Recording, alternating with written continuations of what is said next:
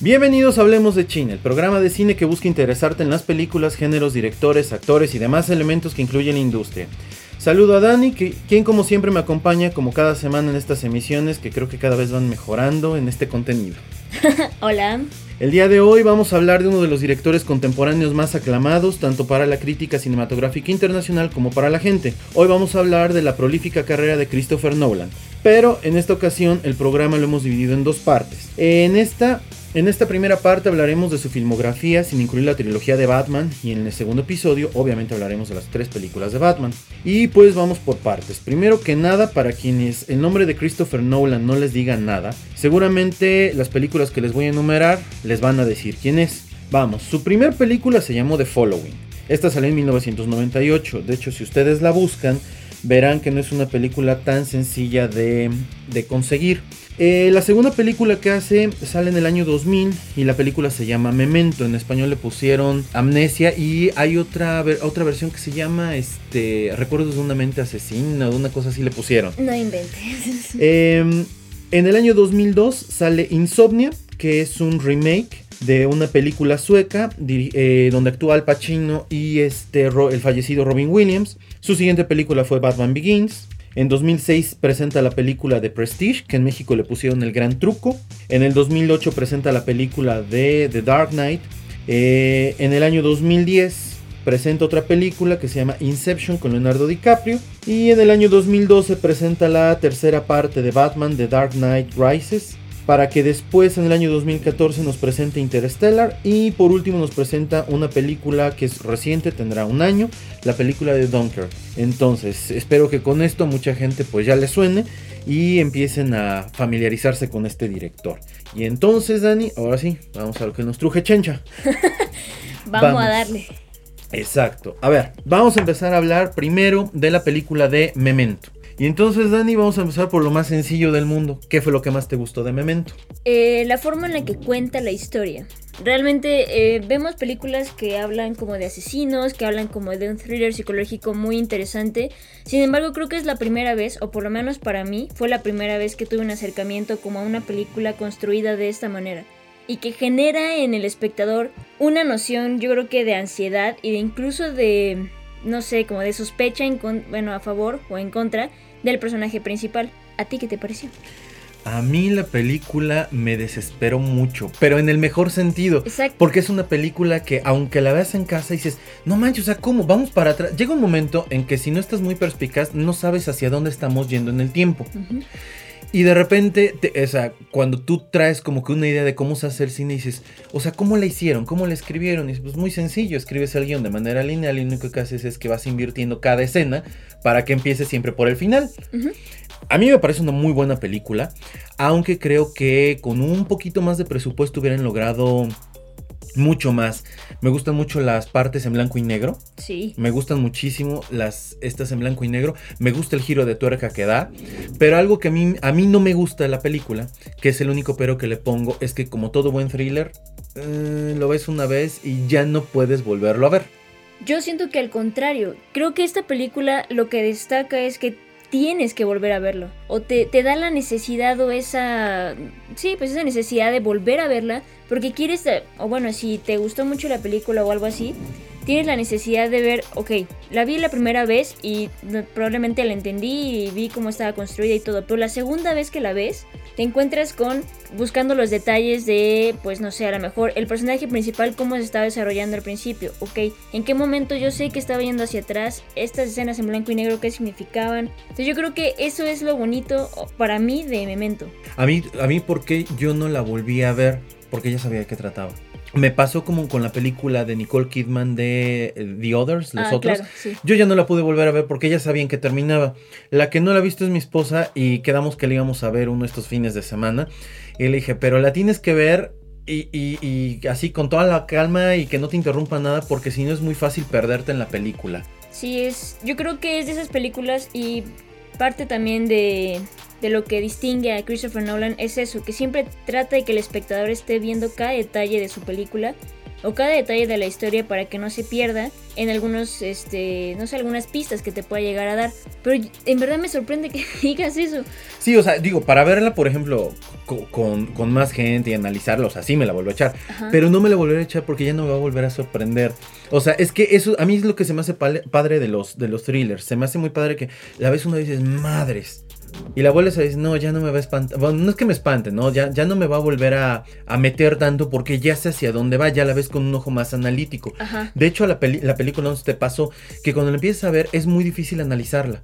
Sí. Porque te, te, te engancha tanto que, que, de repente esa parte que tenemos los que nos gusta el cine, como que se te olvida que la estabas analizando y dices, maldita sea. Sí, y es que, bueno, yo creo que eso es lo, lo bonito de, de esta película. Porque o te dedicas a ver la película, a ver los detalles como espectador, o te dedicas a analizarla desde cierto punto, a lo mejor la fotografía, o el guion, o el personaje, o el desarrollo del personaje, pero no puedes hacer muchas porque te pierdes dentro de todo este ámbito tan, tan extremo que maneja Christopher Nolan. Además, esta película eh, compitió en el año, es que no me acuerdo exactamente cuál es el año, compite contra otra película, un muy buen guion original, pero una película francesa. Y le ganó la película francesa, compite contra Amélie.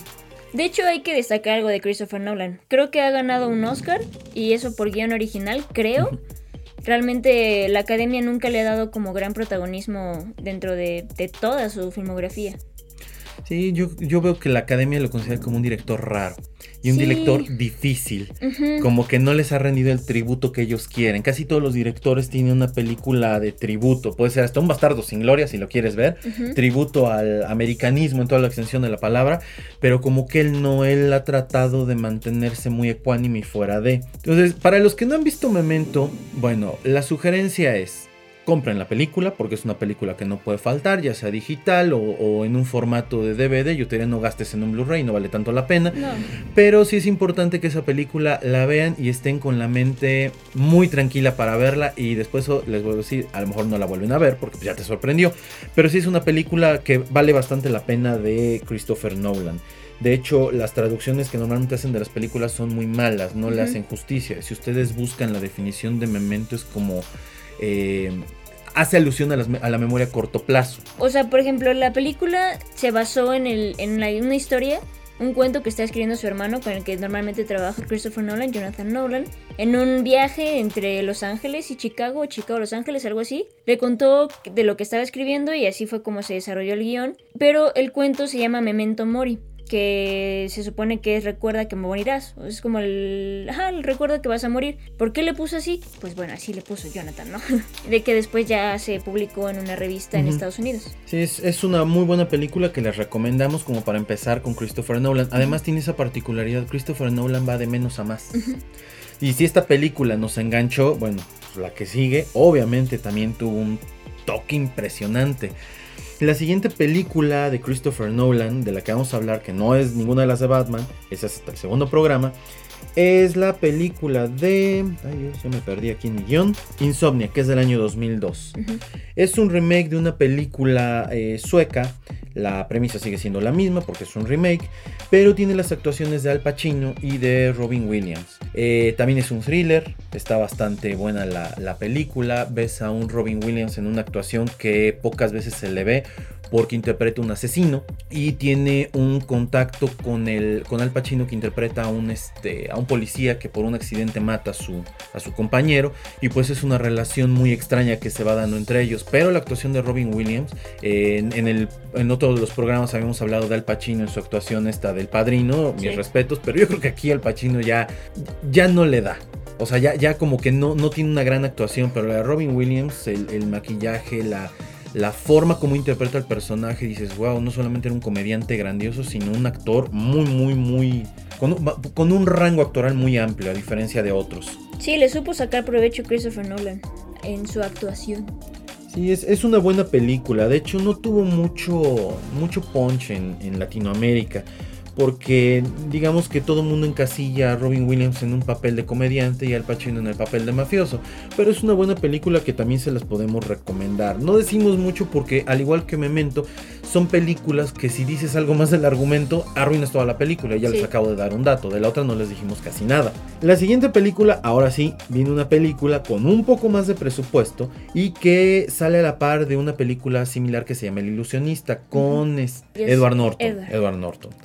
Entonces, esta película en inglés se llama The Prestige, la traducción tal cual es El Prestigio, y es una película sobre magia. Entonces, ¿tú ya viste esta película? Ya. ¿Qué te pareció el gran truco en español? El gran truco en español. Eh, yo creo que incluso hasta el nombre también se, se cuidó, porque al final de cuentas, pues toda la película gira alrededor de dos magos que se quieren, que están como en riña entre en esa época. Incluso toda la película llega a ser este como un, un acto de magia un acto de magia que, que da Christopher Nolan a los espectadores mientras ves una película de magia. Creo que Hugh Jackman ahí también ya tenía el papel de Wolverine atrás muy cargado, ya estaba como muy estipulado que era Wolverine. Y aquí supo como diferenciar, o no sé si Christopher Nolan también como tuvo algo que ver en eso, pero da una buena actuación, o a mí me parece una buena actuación. Este, también actúa Chris Bale, Batman. que también ya había este, trabajado con Nolan un año antes en Batman. Creo que es una película que también volvería a ver porque tiene detalles durante toda la película que, que generan como esas ganas de decir en qué momento pasó esto y en qué momento surge esta, esta trama o en qué momento está este conflicto. Entonces creo que es una película que realmente también te incita a volver a verla un par de veces más para analizarla o solamente por, por gusto. A mí lo que me gustó de la película es el trabajo de iluminación que tiene. De hecho, la película estuvo nominada a la a mejor fotografía con este, este cuate de fotógrafo Wally Pfister, nada más que perdieron contra Guillermo Navarro por El laberinto del fauno. Y bueno, digo, pues sí, el laberinto del fauno. A mí yo no soy un fanático de Guillermo del Toro ni de sus películas, ni de su cine. Yo creo que le hubiera, yo le hubiera dado el Oscar a esta película en mejor fotografía. Digo, hubo otras también que compitieron, pero bueno, a mí esta se me hace muy bien trabajada porque te crea un muy buen ambiente de magia, lo que realmente es la magia. Entonces, a la parte decía yo, sacaron otra película, El ilusionista con Edward Norton. Digo, de repente, como salen casi a la par, mucha gente se perdía y confundía qué película era cuál. No, una es la de Edward Norton, la historia de amor. Esta es una película con una trama muy diferente, o sea, no es una historia de amor. Eh, pero bueno, esta es otra película que también les recomendamos mucho de Christopher Nolan y que creemos les puede, les puede interesar tener en su videoteca, cineteca propia de casa. Pero estas, si, si, ustedes se dan cuenta, quitando ahorita las películas de Batman, son películas bastante recientes, o sea, tienen menos de 20 años, empiezan en el año 2000, estamos en 2018, son menos de 20 años, y ya tiene una serie de películas que han tenido un peso fuerte en la entrega de premios Oscar o en algunos otros premios como esta. La siguiente película que tenemos para mí es mi favorita Christopher Nolan. Es del año 2010. Acuérdense que estamos quitando las de Batman. Eh, y es Inception. Con su majestad Leonardo DiCaprio. ¿Por qué piensas que es la mejor película de, Nolan? A mí me gusta mucho la historia. La historia, la historia se me hace muy compleja. Creo que la parte psicológica que, que, él trabaja en esta película es algo. Bueno, a mí me gusta mucho la filosofía y me encanta y me reencantó el hecho de cómo te explica la idea de un pensamiento desde las imágenes. A mí eso se me hizo una manera muy fácil de entender cómo es este rollo del pensamiento filosófico. A mí me encantó la película. Eh, es una película simple, pero es una película que creo yo desarrolla muy bien a los personajes. el personaje de Leonardo DiCaprio, Cobb, maravilla. El personaje que interpreta este Gordon Levitt, digo, eh, el, chico que sale en la película de Batman, precisamente en la 3. Ah, uff. Es que es su, mano derecha en la película. es una actuación sencilla, pero bastante elocuente. La niña Juno, que no sé cómo se llama. Ellen este, Page. Ah, Ellen Page. Se me hace una muy buena actuación y yo ya, la, yo ya la había visto en otras películas y se me hace excelente. El cuate este que es su favorito, ¿cómo se llama? Bane. este actor que sale en las... En la... Tom Hardy. Tom Hardy, Tom Hardy, que también sale en Dunkirk. Se me hace una actuación también simple, pero bastante, como que ninguno va a sobresalir, pero son complementarias. Igual que este, el actor este que sale en Cartas de Iwo Jima, una película dirigida por este, este hombre de los westerns, ¿cómo se llama? Eso de los nombres y mi amigo el alemán ya, ya está a todo, a todo lo que da con mi mente, Clint Eastwood. El actor es un actor japonés o chino, si mal no recuerdo, que salen letras desde Iwo Jima. Ya, ya Es una película muy buena, ¿eh? también se la recomendamos, aunque sea de Clint Eastwood. Entonces, a mí me gusta mucho por eso y el trabajo que hacen con las tomas estas cuando están los desdobles. A mí se me hace increíble, increíble, increíble, increíble eso. ¿A ti qué te pareció? A ver. A mí me encantó. De hecho, fue de las pocas películas, bueno, de las primeras películas que compré de, eh, de Nolan. Fue creo que la primera que vi, si no mal recuerdo. Esa sí vale la pena tenerla en Blu-ray, ¿eh? Muchísimo, porque el, el trabajo digital que de hecho Nolan casi no le gusta, el CGI casi no le, no le entra para él, pero lo que hace ahí es como muy puntual y necesario. También las actuaciones creo que son bárbaras. O sea, yo, yo la verdad no creía que Ellen Page tuviera una- un rango actoral muy amplio, pero la manera en la que ella actúa en esa película es como, como que está bien explicado, no sé si por parte del director o por parte de alguien más, que se lo explicaron tan bien que ella supo perfectamente cómo interpretar todo el papel. Aparte lo que hace en la película, la que, ella es la que hace laberintos. Exacto, no, y aparte el papel que ella tiene es fundamental para, para el espectador, porque ella es la, la estudiante inquieta que va preguntando cómo funciona todo. Y para nosotros el espectador es importante saber cómo funciona todo.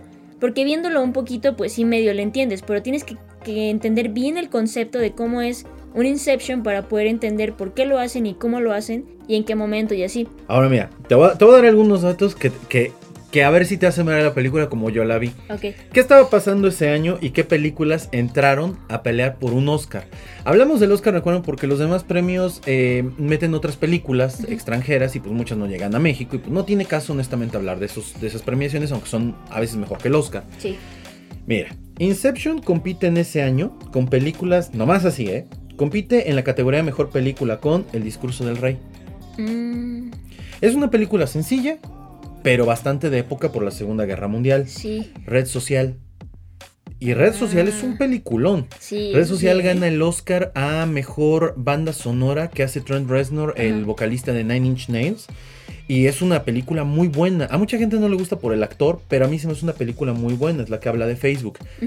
Otra película que aquí en México nadie peló. O sea, todo el mundo así como de, ah, este, El Peleador. Con Mark Wahlberg y con la tía de Spider-Man en las nuevas películas. Ajá. Esta, este... Ay, ¿cómo se llama la que les digo? Esto del Alzheimer ya está cañón. Ahorita me acuerdo el nombre de la actriz. Pero El Peleador es la película que arrasó prácticamente con los Oscars ese año. Y la otra, que también fue un peliculón de la época, El Cisne Negro.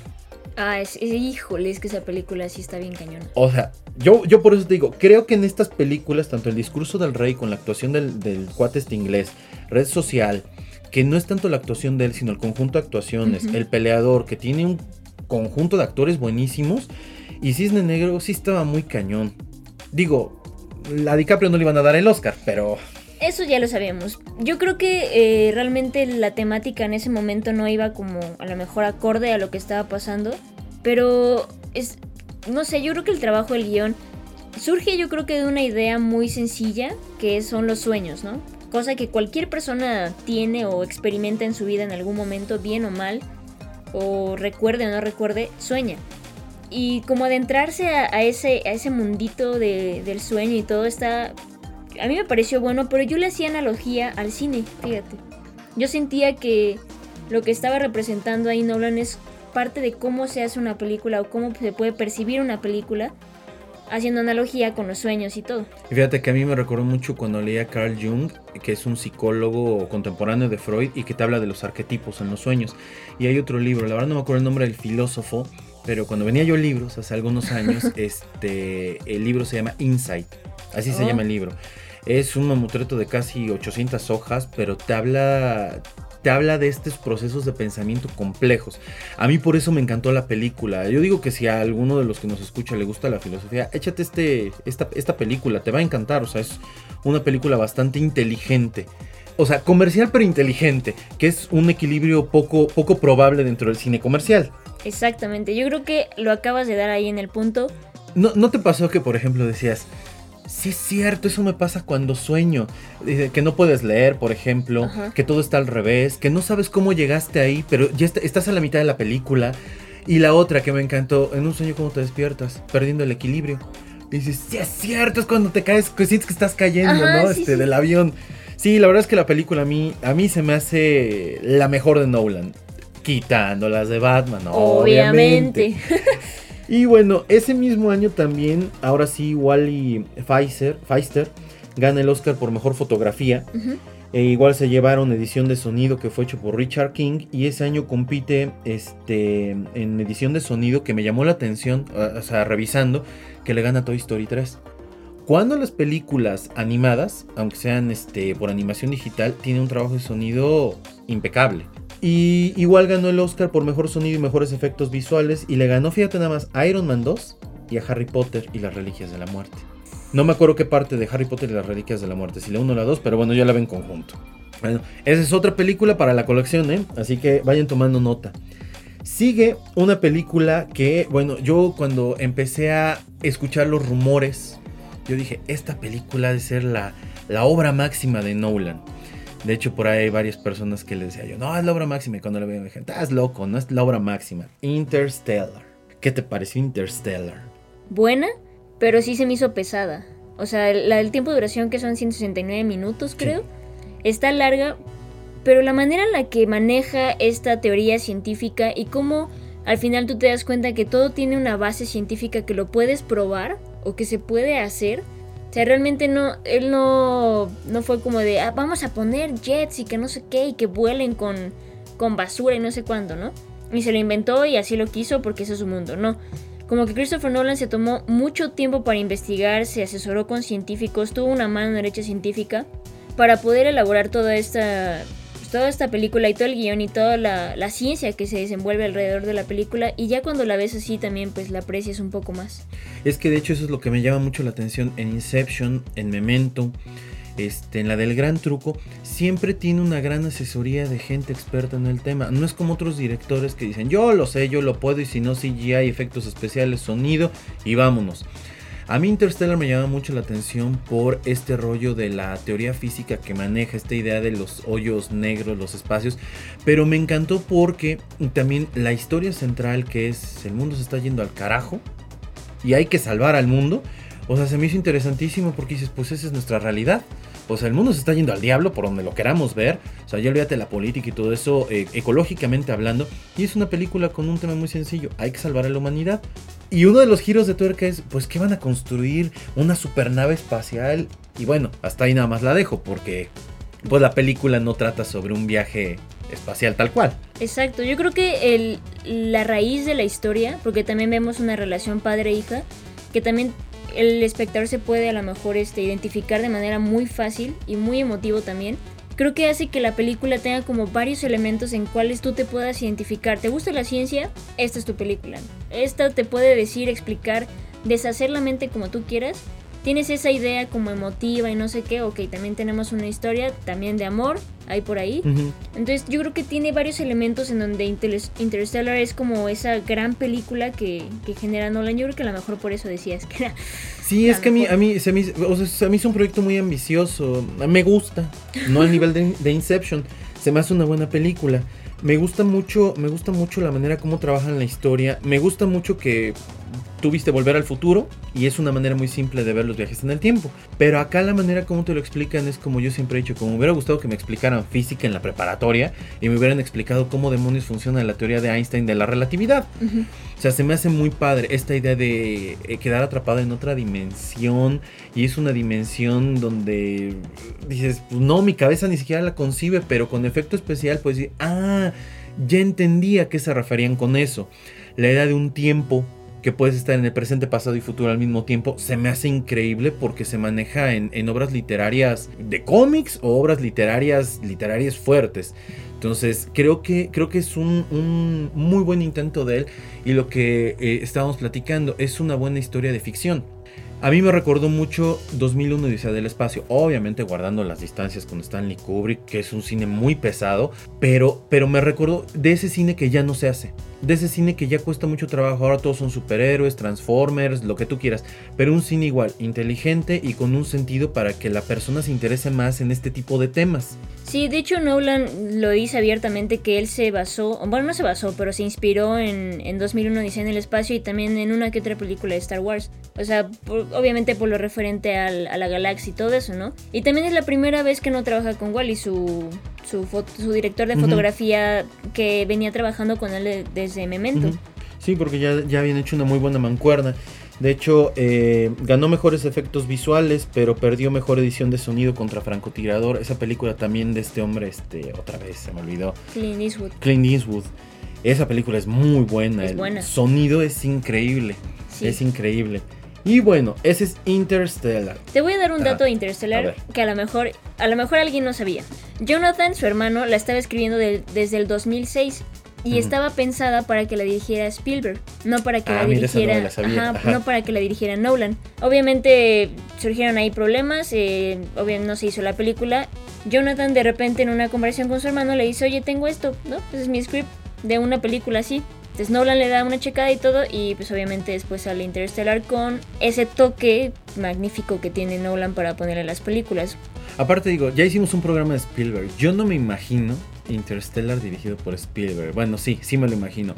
Un protagonista, un niño tratando de salvar al mundo. O sea, le hubiera dado como que ese giro Ajá. para tener una historia de ficción, aventura y este y dramatismo ¿no? en toda la extensión. Y creo que esta película no va por ahí. Yo un detalle que le pongo también a esta película es el actor que eligió. Ah, el protagonista. Ya sé que no te Ah, agrada. No, no, no, de verdad no, ni en Dallas, Dallas Buyers Club, que es... Ajá. No, Dallas Buyers, sí. Dallas, Buyers Club, que es donde gana el Oscar. No, no, no, no, no. Su cochino acento sureño y su rango actoral de 0 a 0. O sea, no, no, de verdad no puedo con él. No puedo con él. O sea, es superior a mis fuerzas. Pero bueno, luego le dedicaré un programa a mentar más de este hombre. Y tenemos la última película que es Dunkirk. Y bueno, esta es una película que rompe por completo con la inercia que él traía. Es una película que nadie esperaba. O sea, en el sentido del tipo de historia que es, el tipo de, de trama que maneja, el tipo de personajes, la situación. Pero como siempre Nolan nos trae algo totalmente diferente. Y esta es una película que innova muchísimo en el tipo de tomas. Por el tipo de, tipo de cámaras que está utilizando. Sobre todo las que ponían en los aviones. Porque además tiene otra particularidad. Es muy meticuloso. Y le gusta involucrarse mucho en cómo hacer las tomas. Y entonces los aviones tenían estas cámaras nuevas para hacer las tomas. Y que te dan una sensación de realismo. Digo, si nunca, yo nunca me he subido a un avión y he girado y esas cosas, pues no lo sientes. Pero ya cuando ves la película y dices, wow, así se debe sentir estar en un avión de combate de esa época. ¿A ti qué te pareció? ¿Te gustó? A mí me encantó. La fui a ver como dos veces, obviamente en IMAX. Y este... Ajá, eso. Fíjate que, que yo siento que Nolan, a mí es lo que me gusta ese director, que va como viendo diferentes como, que no géneros, pero a lo mejor sí como temáticas. Desde Memento hasta ahorita lo que vemos, mucha gente, muchos críticos decían es que es muy patriótico, ¿no? Porque él es inglés. Y toda esta historia se desarrolla obviamente en un conflicto inglés. Entonces decía, es que es muy patriótico, no sé qué. Pues sí, es su película diciendo soy inglés, carajo, ¿no? Es como muchos americanos... Es como Clint Eastwood y todas Exacto, sus es como su francotirador, ¿no? Es así, es, es- esta es mi película, yo la quiero hacer así. Pero vemos ese detalle tan cuidado del guion que mucha gente dijo, es que casi no hablan. Pues de eso se trata. Exacto. Es que a ver, aquí, aquí hay algo que a mí sí me gustaría aclarar porque mucha gente dice, ay, pues es que pues no hablaron. A ver, el teatro es lo que el personaje dice o canta, dependiendo de lo que te guste. La radio es hablar, 100%. La televisión es una combinación de show y quién sabe qué tantas cosas. Pero el cine, el buen cine, es donde el personaje no tiene que hablar, sino que tiene que actuar. Y eso es algo que en México nos cuesta mucho trabajo. Yo por eso odio a Derbez. Y no es que yo sea malinchista.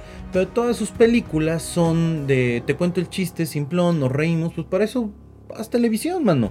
El cine es para otra cosa. Y no es que uno se ponga en la parte de, ay, cine de arte. No. Porque hay cine comercial muy bueno.